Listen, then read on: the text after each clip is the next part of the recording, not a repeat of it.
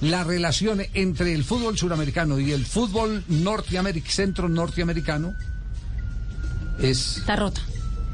Aporto- y le aporto algo, Javi. Sí. Eh, eso es, todo eso es muy cierto. La situación eh, en la relación entre CONCACAF y CONMEBOL después de 2016 no quedó bien.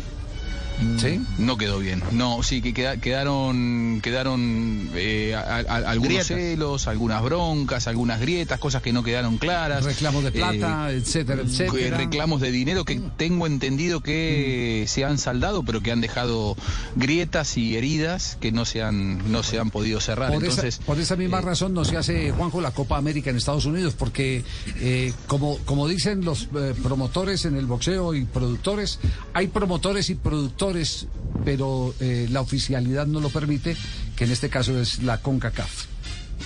Ese, es el tema.